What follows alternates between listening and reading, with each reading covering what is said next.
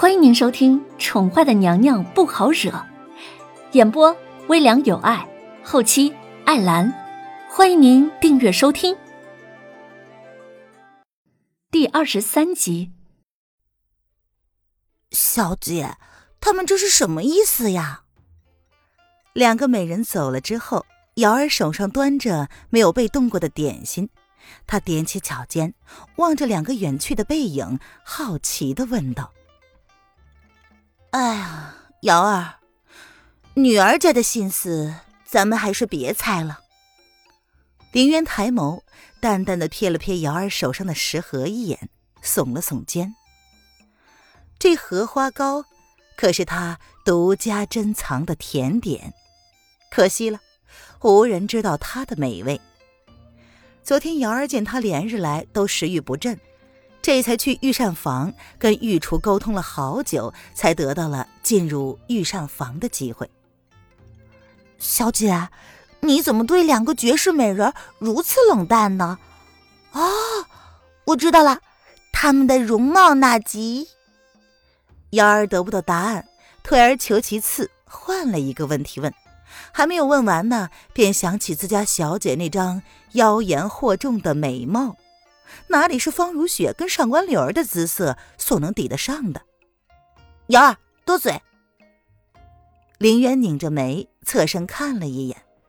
只见苏央儿的手上拿着一张绣帕，青葱手指犹豫的搅弄着，站在门口，不知道已经站了多久。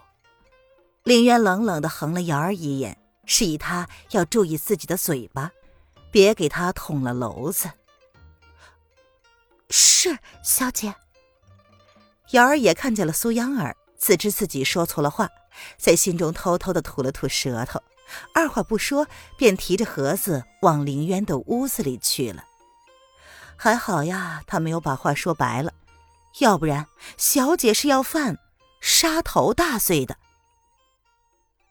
央儿，你手上拿的是什么呀？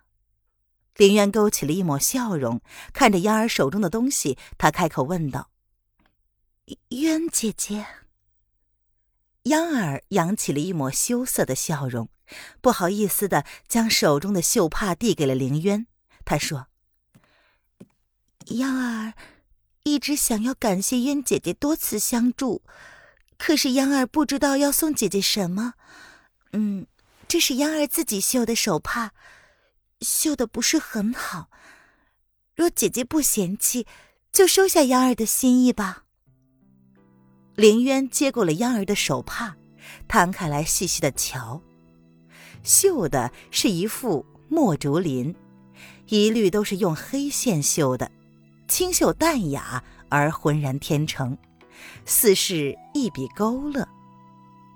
这图案本不适合女子携带，不过林渊看着却是打心眼儿里真心喜欢。这比什么绣着花花鸟鸟的手帕看起来独特多了，很好看。幺儿，看来呀。你的绣工果然是宫中一绝，我很喜欢。林渊朝着苏央儿投去了一个赞赏的眼神。这姑娘表面上看起来唯唯诺诺的，实际上心思却是十分细腻。天气虽然炎热，可是她身上却没有手帕携带。原因当然是因为瑶儿都会戴呀，而她不是很喜欢那些绣着牡丹花呀、杜鹃花呀。要不就是两只水里游着鸭子的手绢。央儿似乎是看出了这一点，这几日来一直窝在房间里不出门。林渊还以为他生性不喜欢热闹，原来他是在给自己绣手帕呢。燕姐姐不嫌弃央儿，央儿心里就很感激了。央儿似乎很少被人称赞。闻言，害羞的朝凌渊笑了笑，便低下头去。他的整个脖子都羞红了。我看呐，大选的那一天，你只要这样害羞的朝皇上一笑，保证他会看上你的。凌渊实在是很少见到有人在跟他相处了这么久之后还能如此害羞，不由得来了兴致，调侃起了央儿。姐姐，你坏，央儿才没有想过。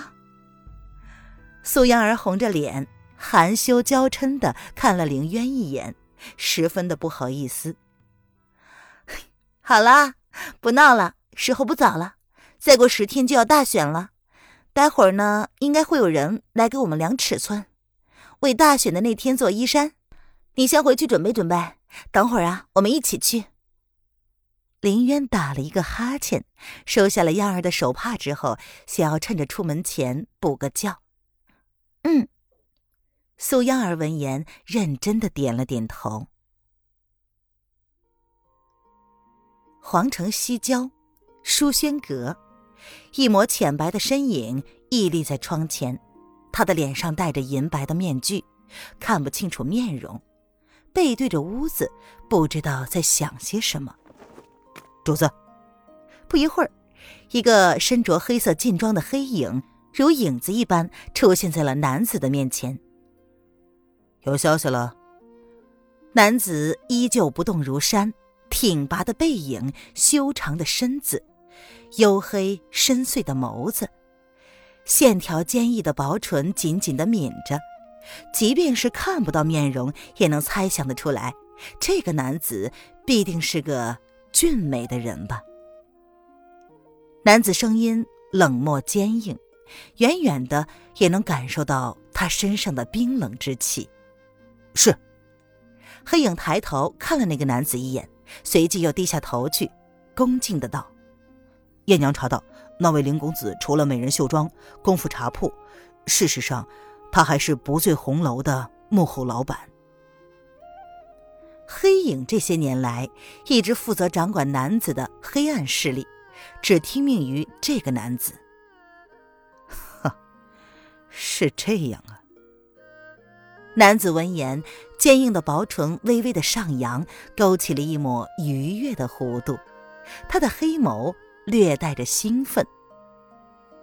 没想到这个小女人竟然有这么大的身家，果然是不简单。一个女人竟然敢经营妓院，怪不得她那么有底气，还敢跟他玩交易。男子想起当日那个女人调戏他家的婢女，活生生一个女流氓的样子，不由得轻轻的笑出了声。很有趣，不是吗？主子，当日追杀林公子的杀手，确定是从丞相府一路跟踪的。黑影抬眸，小心翼翼的观察着男子的背影，见他没有回应，便将另外的一件事也说了出来。是吗？男子勾唇一笑，不做回应，似乎这早就在他意料之中。主子打算如何处置？黑影不敢妄自揣测主子的心意，他沉着眸子，恭敬的问道：“就按照他的要求。”替他保管那些地契和房产，不要打草惊蛇。